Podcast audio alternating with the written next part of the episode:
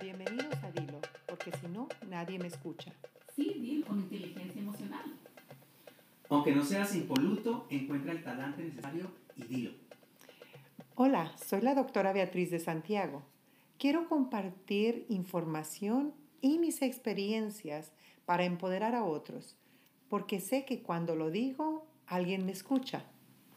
Hola, soy la doctora Tales. Quisiera animar a los que me rodean y a los que nos escuchan a perseverar sin importar cuán arduo sea el camino. Calurosos saludos, soy el profesor David Traslaviña, un emigrante latino, políglota, practicante de la autogestión, creyente en la inclusión, el respeto y la tolerancia. Hoy estamos hablando de un tema que nos afecta a todos en algún momento de nuestra vida. Vamos a hablar sobre el estrés. Y sabemos que estamos en una pandemia que nos está causando demasiado estrés a todos.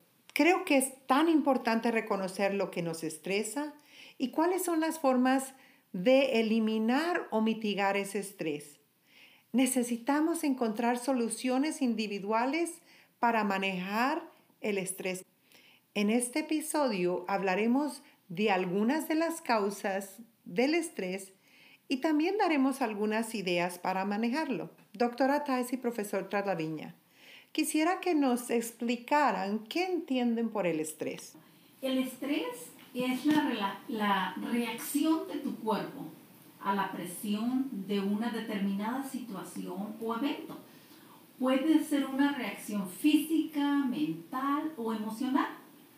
En la actualidad vivimos una pandemia, como ya lo dijiste, y es la situación y el evento que nos está causando reacciones físicas porque hay gente muriendo, hay gente infectada a, a nuestro alrededor, hay temores. Gracias, doctora Thais.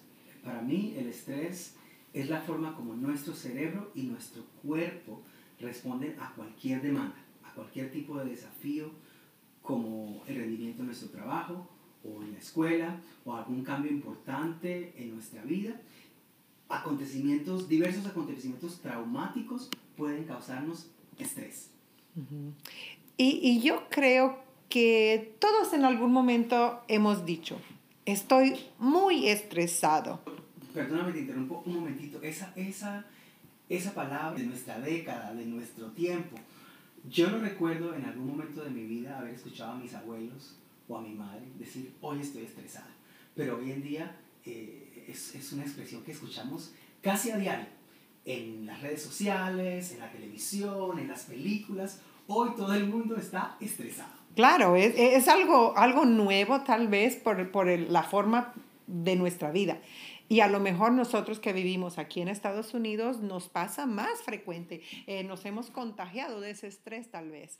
A, a mí me pasa que, te- que cuando tengo demasiado trabajo o tengo una situación que no puedo resolver, me siento estresada porque no tengo soluciones o no puedo terminar mis obligaciones. El estrés es producido en mí por algo que está fuera de mi alcance resolver. Y uso diversas estrategias para manejar mi estrés, como lo que llamamos en inglés mindfulness, que en español se llama conciencia plena. Para mí, cuando no tengo control de algo, no tengo una solución rápida o necesito tiempo, o, mm, entonces eso me causa o crea tensiones que me, que, que, que me causan una reacción no positiva, porque eso me produce una ansiedad. Bueno, doctora Thais, como muchos seres humanos, eh, cuando no tenemos la respuesta y no tenemos el tiempo o no tenemos los recursos, eso detona en nosotros una reacción estresante. La mayoría de los seres humanos dicen estresarse porque no tienen la solución a sus problemas. Sin embargo, el estrés es algo que nos afecta a todos de una manera muy personal. Porque hay que tener mucho cuidado cuando hablamos de eso, porque tal vez lo que te estresa a ti puede ser un motivo de diversión para mí o, o puede no estresarme a mí, puede pasar, puede pasar desapercibido para mí. Entonces el estrés, las situaciones que nos estresan, los detonantes estresores son muy diferentes para cada uno de nosotros. Sí, sabemos que muchas veces el trabajo y la enfermedad son fuertes, fuentes de estrés. Eh, también sabemos que hay otros muchos factores que producen estrés. Vamos a hablar de algunos de esos eh, factores. Las situaciones y presiones que provocan estrés se conocen como factores estresantes. Por lo general, pensamos que los factores estresantes son negativos, como un horario de trabajo agotador, una relación inestable. Sin embargo, cualquier cosa que te exija mucho puede ser estresante. Mis doctoras Thais y de Santiago, eh, existe lo que llamamos los estresantes positivos y están ligados a esta hormona que llamamos la hormona del estrés, que es el cortisol. Esta hormona también aumenta los niveles de azúcar en nuestra sangre y los pequeños aumentos de cortisol tienen efectos positivos en nuestra respuesta al estrés.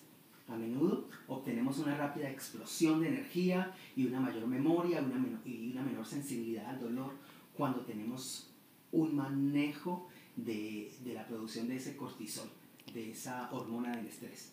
Así es de que esos estresantes positivos puede ser como cuando estamos planeando un viaje, nos estresamos, pero sabemos que es algo emocionante, algo, algo que nos va a divertir. Cuando planeamos una fiesta, por ejemplo, una boda, una quinceañera, eh, nos estresamos demasiado, pero eh, probablemente es eso, lo del el cortisol, ¿verdad? Está funcionando esa cosa positiva. Nos causa estrés, pero es estrés positivo. Sí, son positivas como el primer día, eh, nuestro primer día en ese trabajo que tanto hemos anhelado, que tanto hemos buscado. O cuando, como lo dijiste tú, cuando finalmente llega el día de ese viaje que tanto hemos anhelado. Sí, sí. Bueno, esperamos ponernos de viaje muy pronto. Ajá, con más, con, con más estrés, ¿verdad? Bueno, como educadora me gustaría observar algunos estudios relevantes relacionados con el estrés en, en, el campo, en nuestro campo laboral. Sí, hay un estudio de Avera Govena que tuvo como objetivo explorar el estrés de los exámenes y las políticas administrativas escolares con relación a la motivación de los maestros y sus implicación para la calidad de la educación. En ese estudio, Avera encontró tres cosas. Que él encontró que el 60% de los profesores estaban frustrados por el estrés que causan las evaluaciones que se les hacen. 54% de los maestros también tenían ese estrés por las políticas administrativas. Y la el tercer encuentro que tuvo este, eh, eh, este investigador era que el 79% de los profesores eh, tenían poca motivación por su profesión docente. Muchas gracias, doctora de Santiago. Es, es bastante, ah, es una realidad bastante chocante, sobre todo para los que estamos para los que hemos escogido tener esto como, como nuestro diario vivir. Eh, estoy muy de acuerdo con muchas de las cosas que, que acabas de compartir con nosotros. Yo recuerdo cuando se me observaba que siempre fui uno de esos educadores a los que le importaba muy poco quién estuviera en mi salón de clase, qué dijeran en mi práctica, porque yo estaba muy seguro de lo que hacía y de, y de, y de cómo mis estudiantes estaban recibiendo lo que yo les daba. Así que me daba igual, pero me identifico mucho con, la, con, el, con el estrés, la presión que me creaban las políticas y que aún me crean, cabe anotar, las políticas administrativas. Porque ahora, para sostener la calidad de la educación, eh, se dice que debemos buscar mecanismos para reducir el estrés. Y bueno, sé que tuve muchos compañeros a los que las evaluaciones les, causaba, les causaban un estrés que para mí eh, era a veces un poco cómico. Yo les decía, pues ustedes hagan lo que hacen todos los días. No tienen que prepararse para... Esto no es un show. No es un espectáculo. Ustedes hagan, enseñen como enseñan todos los días y ya está. Piensen que la persona que va a venir a verlos, este, va a venir a verlos por un momento en su vida y luego la cosa no va a pasar de ahí. Así que es, es primordial eh, tener políticas transparentes, políticas administrativas transparentes y ustedes y yo sabemos que aquello es Es difícil. divino, pero es una utopía que, que, que no sucede porque sería algo que está bastante poluto y, y oscuro. Son las políticas administrativas que se manejan en muchas... eh, en Muchos distritos. escolares Sí, eh, en este país, en el distrito nuestro y en muchos distritos escolares del mundo. sí, Así claro. que es increíble para las personas que no están en la educación. Si supieran cómo se manejan algunas de las cosas, yo creo que ustedes estarían más estresados que nosotros, que hacemos parte, que hace parte de nuestro diario vivir. Sí. Ya. Eh, bueno, debemos, debemos aumentar, debemos aumentar eh, la motivación a los profesores y, y proporcionándoles formación profesional, motivación e incentivos. Y yo hago un hincapié fuerte, fuerte, fuerte, fuerte, fuerte en lo de incentivar, incentivos. Nos- nuestra profesión es una profesión que tiene, que nos, que nos brinda placer personal, pero muchas veces al mundo se le olvida que todos, que todas las personas, independientemente de cualquiera que sea su profesión, han pasado por las manos de personas como nosotros, han- de educadores. Entonces, Claro. les invito a que, a, que, a que quieran a sus educadores y a que los incentiven. Sí, Sin embargo, yo quiero, quisiera reto- retomar ese estudio de nuevo y para mí no hay duda que, que, que se rela- relaciona con muchos maestros, con muchos educadores. Creo que muchos maestros se estresan también demasiado con las evaluaciones Innecesariamente. y, y- y las exigencias del crecimiento académico de los estudiantes, especialmente. La, la- la- la docencia es una, es una carrera con muchas demandas que causan estrés, ah, por lo que necesitamos cuidarnos nosotros mismos. Nosotros mismos, sí tienes toda la razón, doctora, doctora Thais. Bueno, doctora de Santiago y doctora Thais, ¿cuáles son algunos gatillos que detonan nuestro estrés y cómo los manejamos individualmente? Los que estamos alrededor de esta mesa. claro, claro. Sin duda, sin duda hemos, hemos mencionado una y otra vez eh, que el trabajo, eh, en nuestro caso, es, es uno de los factores más estresantes. Eh, la sobrecarga de trabajo, el ambiente laboral, el tiempo que le dedicamos el tal trabajo, a mí me causa mucho estrés. Muchas veces no tengo ese balance. Y cuando me, me siento demasiado cargada, me estreso demasiado, porque a veces no puedo cumplir mis metas, las metas que yo misma me he puesto. Entonces, siento que tengo que usar mi inteligencia emocional para controlar esos sentimientos estresantes. También sé que tengo que balancear mi tiempo para lograr mis metas y poder sobrellevar la carga, porque además debo disfrutar el trabajo como educadora, porque debo ser, gozar esto. Entré a la carrera de educación no por el dinero, sino porque es algo que me encanta. Que nuestra profesión está ligada a las relaciones interpersonales, es decir, las relaciones entre nosotros como educadores, las relaciones con los administradores de las escuelas en las que trabajamos y las, las relaciones con nuestras familias, las relaciones con nuestros estudiantes y eso inevitablemente no lo, no se- no lo podemos eh, echar en saco roto, inevitablemente detona nuestro estrés. Pienso que en cualquier momento estamos expuestos a tener problemas, ya lo dije anteriormente, con las familias, con los estudiantes, eh, con nuestras parejas, eh, con nuestros amigos y, y sobre todo en ese, en ese centro laboral que nosotros hemos escogido, las relaciones negativas son tóxicas para nuestro día de vivir, en cualquier ámbito en el que nos manejemos. Si hay algo tóxico en nuestras relaciones interpersonales, vamos a estar estresados. Así que tenemos que buscar esa sanidad mental, esa tranquilidad y tratar de, de, de navegar en un ambiente positivo para así vivir eh, un- una, una vida menos estresante. Para mí creo que los problemas emocionales detonan mi estrés. La, ah, la tristeza de perder a un ser querido me causa estrés. Muchas veces cuando rompemos una relación o perdemos a una persona, ese dolor nos causa mucho estrés. El no tener a tu familia cerca, por ejemplo, es estresante porque te sientes solo, porque no hay alguien cerca para apoyarte, para compartir tus retos o los éxitos.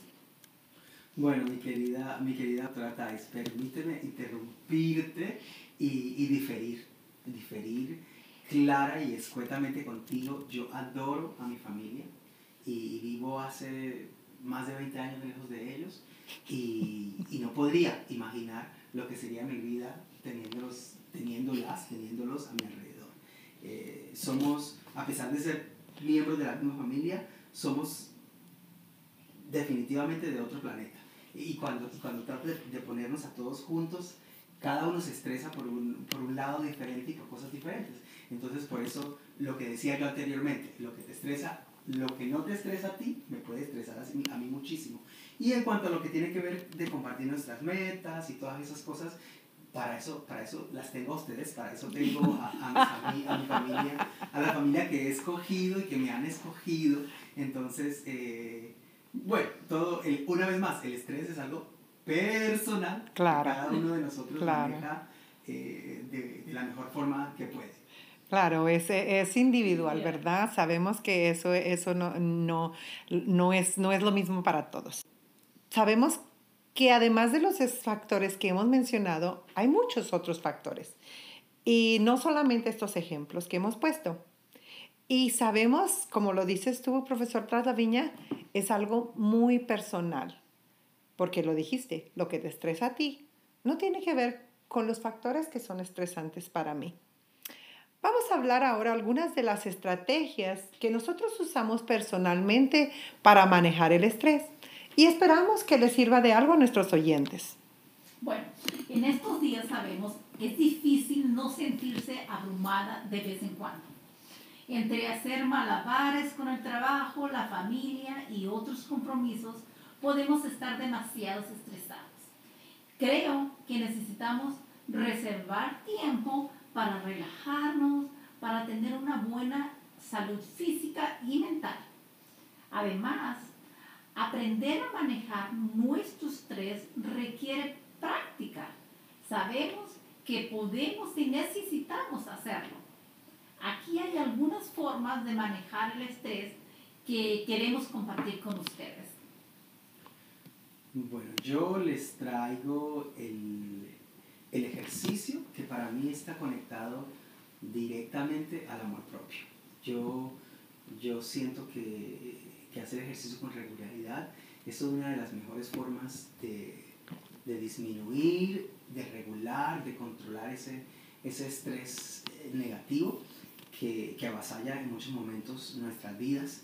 Hay que tener un cuerpo sano para poder, para poder eh, estar, eh, para, para, poder estar alejado del estrés y para tener la mente en el lugar donde, donde debe estar. Además, el ejercicio mejora nuestro estado de ánimo, no tienes que hacerlo eh, todos los días, pero tienes que encontrar ese momento personal ese momento que no le vas a dedicar a nadie ni a nada más que a ti. Mucha gente dice, ay, pero ¿por qué tengo que hacer ejercicio si yo bajo y subo escaleras todos los días? O si yo levanto, o si yo tengo que limpiar. Es, es, hacer ejercicio es algo muy distinto. Es dedicar un espacio de tiempo en un lugar específico a una actividad puramente física y dirigida. No se trata del diario, de los ejercicios del diario vivir, sino tener esa intención, caminar, trotar. Eh, recuerden que hacer ejercicio es algo súper importante. Claro, claro, el ejercicio es, es, una base para manejar el estrés definitivamente. Y, y como dices, a, a hacerlo, yo lo hago diariamente y, y, y, es mi salida, es la, una de las salidas que yo siempre tengo para manejar mi estrés. Eh, otra de las cosas es relajar tus músculos.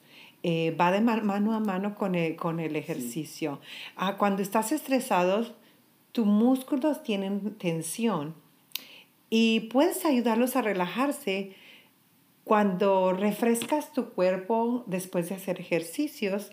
Puedes hacer ejercicio de estiramiento. Eh, es importante dormir bien por la noche o, o, tomar un baño. Eso nos relaja. A hacer ese, ese tipo de, de como cerrar el ciclo del día con una cosa así nos ayuda a desestresarnos. Bueno, para mí una forma de relajarme es hacer ejercicio de respiración profunda. Detenerse y respirar profundamente algunas veces puede eliminar la presión de inmediato. Te sorprenderá lo mejor que te sentirás una vez que seas bueno a eso. Solo sigue estos cinco pasos. Siéntete en una posición.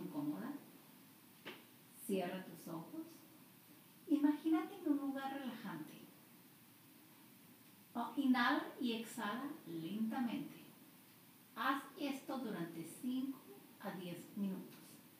Algo más que yo utilizo para, para regular mi estrés es, es la alimentación. Es, es comer, comer bien, es algo clave porque llevar una dieta balanceada nos permite tener un cuerpo saludable o estar, o estar tener nuestro cuerpo en, en, el, mejor estado en el, que puede, en el que se puede encontrar, porque bueno, es una máquina, nuestro cuerpo es una máquina que tenemos que, que engrasar, cuidar, brillar, polichar, llamarle como, llamámoslo como, queramos, pero una, una una dieta balanceada, una alimentación balanceada eh, es clave la hora de manejar nuestro estrés y también para tener una, una, salud física aconsejable.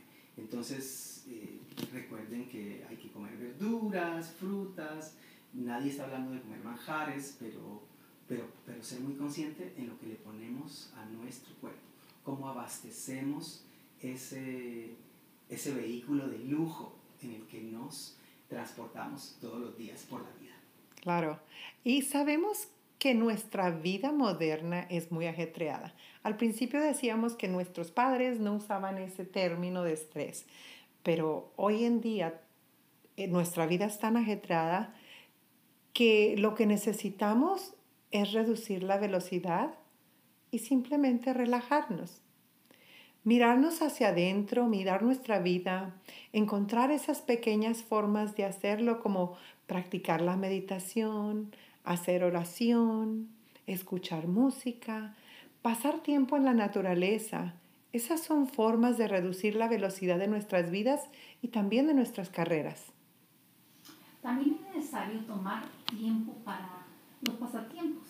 Necesitamos reservar tiempo para las cosas que disfrutamos. Intenta hacer algo todos los días que te haga sentir bien y te ayude a aliviar tu estrés. No tienes que ser mucho tiempo, incluso de 15 a 20 minutos bastará. Los pasatiempos relajantes incluyen cosas como leer, tejer, hacer un proyecto de arte, ver una película, hacer rompecabezas, jugar, jugar a las cartas, y juegos de mesas, muchos otros, otros también. Sí, los pasatiempos son súper importantes, doctora Thais. Y bueno, una vez más, así como el estrés, los pasatiempos también son algo muy personal. Lo que te desestresa a ti o lo que te distrae a ti, puede que me estrese. Por ejemplo, yo me estresaría muchísimo tejiendo. o jugando a las cartas, ¿verdad? jugando a las cartas, ya lo sabes. No, no. Pero a mí me gusta cocinar. Es una eh, yo te comentaba el otro día, doctora, doctora de Santiago, que yo para desestresarme en las noches estoy cansado, hablaba con mi mamá el otro día y decía, me voy a poner a cocinar algo, porque eso me desestresa. Me envuelvo en ese proceso y se me olvida totalmente de lo que estaba preocupado. Entonces, eh, ya que lo mencioné, una forma de, de, desestresarse también es tener a alguien con quien hablar, con quien hablar de tus problemas. Eh, hace, hace un momento hablaba doctora de Santiago de, de o siempre te escucho de decir, de, tener el, eh, ayúdame, el, el, discurso limpio. Hablar, hablar, pulcro. Hablar pulcro, exactamente, gracias. Entonces, es, es, ese, sí, habla con los demás, pero trata de no, de no latigarte, de no, de no, de no condolerte de todo lo que te está pasando, simplemente habla. Mira, me pasó esto hoy en el trabajo. Eh, hablar de las cosas que, no, que nos molestan, porque es importante yo a alguien que, a uno de mis amigos le escuchaba siempre decir, es que lo que no me gusta, no me lo como. Entonces, es lo mismo que estoy diciendo en este momento, no, no nos comamos lo que nos hace mal, Claro. Ya que hablé antes de la comida, por favor, no, se- no se coman eso porque les hace mal. Entonces, hablar, hablar, hablar con una persona clave, con esa persona con la que confiamos, puede ser un clérigo, un médico, aquí en nuestro país, eh, un terapeuta que es bast- está bastante de moda, Ujú. am, que yo creo que cuando yo crecí, ver a un terapeuta era una cosa de locos, pero, pero ya tenemos que desmentir ese mito. Claro. Simplemente es buscar una persona que está alejada de nuestros problemas, que nos puede dar una, una visión objetiva de ellos. Entonces, también hablar contigo mismo, se llama diálogo interno y todos lo hacemos, eh, porque el diálogo interno ayuda a, redu- a reducir el estrés y volvemos a esa a la pulcritud de la palabra, debe ser, un, debe ser algo positivo, no debemos tratarnos mal. Una cosa que, que tú siempre me corriges cuando estamos juntos, doctora de Santiago, que yo digo, ay, pero qué tonto. Y tú me dices, no te llames así, no te hables así. Entonces ahí, aquí está, hay que hablarse a sí mismo, pero no hay que tratarse mal. Ujú. Sí, e- e- eso que dices es, es, es- es lo que yo siempre estoy con, como con mi bandera. Hay que usar ese, ese vocabulario pulcro, e- e- ese hablarte a ti mismo positivamente y hablar a los otros. bonito, bonito. Sí, claro. E- Ese, eso es cambiar el rumbo de nuestra comunicación. Así es de que muchas veces es necesario que nos escuchemos atentamente a lo que estamos pensando o a lo que estamos diciendo cuando estamos estresados. Si usted está tratando de enviar un mensaje negativo, cámbiaselo a positivo. No, no, di- no se diga a sí mismo, no puedo hacer esto, soy muy malo en esto. O, o tenemos que decir, puedo hacer esto o estoy haciendo lo mejor que puedo. Entonces eso es cambiarse la comunicación con uno mismo. También es bueno decir, estoy aprendiendo sobre la marcha. Claro, Nadie, claro. Ninguno de nosotros nace aprendido. Mm, Eh, la por supuesto. hace al maestro. Es decir, entre más hagamos algo, mucho mejor vamos a hacer, ah, vamos a hacer, a hacerlo. ¿verdad? Claro. Mira, también es muy importante tratar de eliminar lo que te provoque el estrés. Descubre cuáles son las principales causas de tu estrés en tu vida. ¿Es tu trabajo? ¿Es un viaje? ¿Es tu trabajo diario? ¿O tu trabajo escolar? Tienes que identificar cuáles son. Si, si, ve, si puedes eliminarlo de tu vida o de pérdida, reducirlo, eso es muy importante. Claro, claro. Que, que muchas, cabe notar que muchas veces no, no puedes, pero al menos es importante identificar, Ya. identificar dónde está el problema para Ujú. poder un poco, si no lo puedes quitar, Minimizarlo. reducirlo, al menos reducirlo, ¿no? Claro, Es claro. como, am, como cuando te dicen no camines por aquel piso que está resbaloso porque te puedes caer. Entonces tú te vas por el lado que no te resbala para que no te caigas. Entonces, identificar los, las principales causas de tu estrés.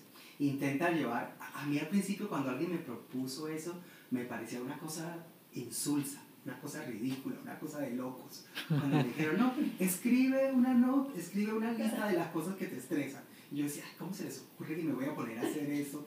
Esa tontería. Pero ustedes no creerán que es algo que, que- porque cuando tú haces una lista, yo el otro día, cuando estudiaba, eh, cuando estudiaba mi italiano en la mañana, que es una de las cosas que yo hago, eh, la persona a la que yo estaba escuchando decía que hay una conexión eh, muy, que hay estudios que demuestran que hay una conexión muy clara entre el cerebro y tu mano. Claro, Entonces, claro. Cuando tú, y, y yo me puse a analizarlo y es cierto, cuando quieres aprender una nueva palabra, la mejor forma de, de aprenderla es escribiéndola.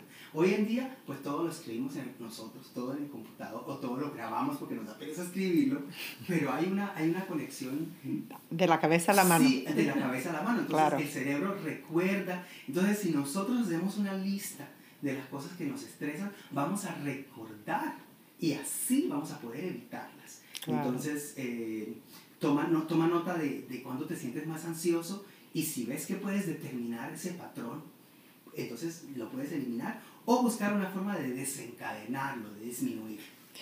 Bueno, muchas gracias por compartir todas estas formas de reducir nuestro estrés y este, esperemos que, que sean de beneficio para, para nuestros oyentes. Bueno, para cerrar, eh, dejemos un, un, un, mensaje más a nuestros oyentes para que cada uno de nosotros y los que nos escuchan buscar oportunidades en los desafíos, para que las lecciones, aprendemos una lección de nuestros desafíos y nuestras incertidumbres. Bueno, pues un mensaje sería que tratar de mostrar gratitud. Practicar la gratitud puede comenzar a cambiar su perspectiva de, de pesimismo al optimismo. Tomarse un tiempo para expresar aprecio, gratitud, puede ayudarlo a usted mismo y a los demás a superar estos tiempos tan difíciles. Puede hacerlo a través de un diario personal, por ejemplo, escribiendo tres cosas por las que está agradecido cada mañana al despertar o cada noche antes de dormir, escribiendo cartas de agradecimiento, expresando su agradecimiento, llamando, llamando a, a sus amigos, colegas, familias, estudiantes, o publicar en las redes sociales, etc. Bueno, como maestros, ah, eh, recomendamos escribir, ¿verdad? Ese, se, escucha que somos educadores, ¿verdad? Pero creo yo que, que esa forma de, de, reconocer la gratitud al escribir es poderosa. Yo, yo he hecho eso y es súper poderosa. Y, y si empiezas con tres cosas al día de agradecimiento, en verdad que te sientes así como sobreabundante de gracia. Sí, porque, porque luego cuando, cuando tienes la oportunidad de ver todas las cosas que has escrito, te das cuenta que, que, bueno, que la vida es, es, más bonita de lo que a veces, de lo que a veces pensamos. Yo, yo me auto me autotildo un ser agradecido. Yo tuve un momento, momentos en mi vida, a mi temprana edad, en la que siempre me enfocaba en las cosas negativas, pero de un momento en adelante aprendí a ver, como tú decías, eh, doctora de Santiago, en las incertidumbres y en los desafíos, empecé a ver eh, lo positivo. Entonces, hoy yo soy agradecido con la vida desde el momento que me levanto y siempre, y también soy muy bueno para, para explícitamente expresar mi gratitud hacia las personas que me hacen bien y a las personas que tienen gestos, eh, gestos de compasión conmigo. Esa es otra cosa, otra cosa que quiero aconsejar, que demuestren compasión para con los demás. Es algo que a veces me cuesta lo confieso, me cuesta trabajo, porque tiendo a ser eh, una persona bastante, bastante rígida cuando se refiere a lo, que, a lo que espero de los demás. Soy una persona exigente y muchas veces juzgo eh, candentemente a las personas que no hacen lo que, lo que prometen hacer.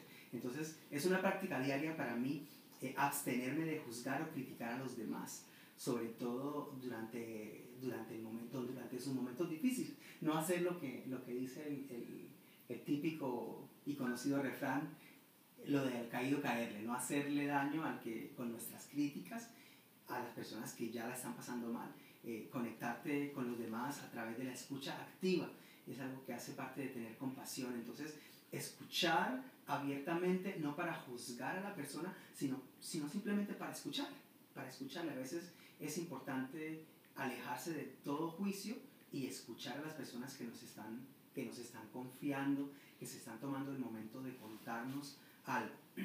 Así también eh, al ser comprendido, pues estamos fortaleciendo, al comprender a los demás, estamos fortaleciendo los sentimientos de preocupación por los demás, no solamente por los que padecen, sino también por los que sufren de miedo o de pánico.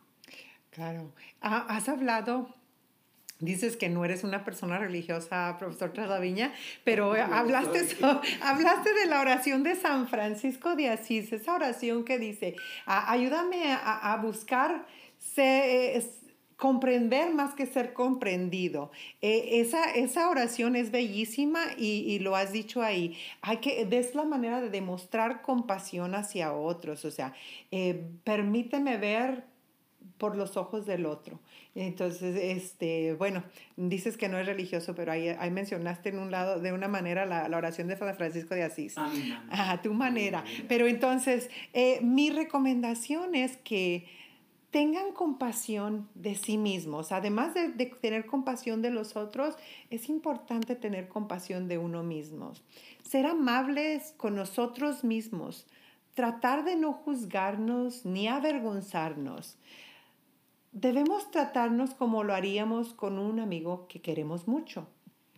Recordar que todos, incluyéndonos a nosotros mismos, hacemos lo mejor que podemos con lo que sabemos con lo que tenemos y dónde nos encontramos en la vida. Con esto concluimos nuestra, nuestro tema del estrés. Gracias por escucharnos. Los invitamos a escuchar el próximo episodio en el que hablaremos sobre la identidad latina como una comunidad emergente. Bueno, eh, solamente me resta unirme a ti, doctora de Santiago, y también a ti, doctora Thais, agradecido, agradecido por este espacio, agradecido por lo que nos escuchan. Por favor, eh, si tienen alguna, algún comentario, retroalimentación, eh, envíenos un, un, mensajito a dilo claramente arroba gmail.com. Todo pegadito, eh, todo en minúscula, dilo claramente arroba gmail.com. Gracias por escucharnos. Hasta la vista. Hasta pronto.